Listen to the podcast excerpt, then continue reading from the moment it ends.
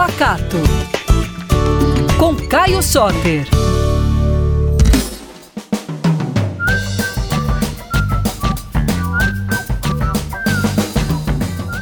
Ei pessoal, tudo bem? Estou aqui mais uma vez para falar sobre cultura de Minas Gerais e muita comida boa.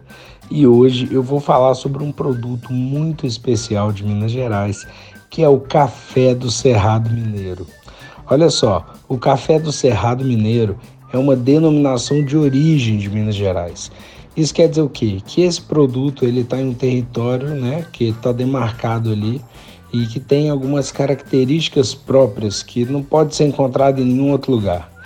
O reconhecimento dessa denominação de origem no Brasil é feito pelo INPI, Instituto Nacional de Propriedade Industrial. E a denominação de origem da região do Cerrado Mineiro compreende 55 municípios que fazem um café único, bem diferenciado. São cafés que têm identidade e alta qualidade. Né? Isso daí é um resultado do clima, do solo, do relevo, da altitude e também, é claro, do saber fazer do povo do Cerrado Mineiro. Bom, para ser considerado um café do Cerrado Mineiro, as fazendas têm que estar dentro da área delimitada, né, como reconhecida como Cerrado Mineiro, em uma altitude mínima de 800 metros. E a espécie oficial cultivada é o café arábica.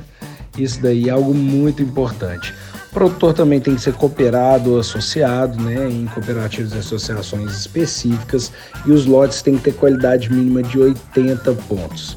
Gente, o café do Cerrado Mineiro é um produto muito, muito especial e eu tenho certeza que tem gente demais que morre de orgulho de ter um café desse sendo produzido no nosso estado. Café do Cerrado Mineiro é responsável por 25% da produção total de café do estado de Minas Gerais por 12% da produção do Brasil.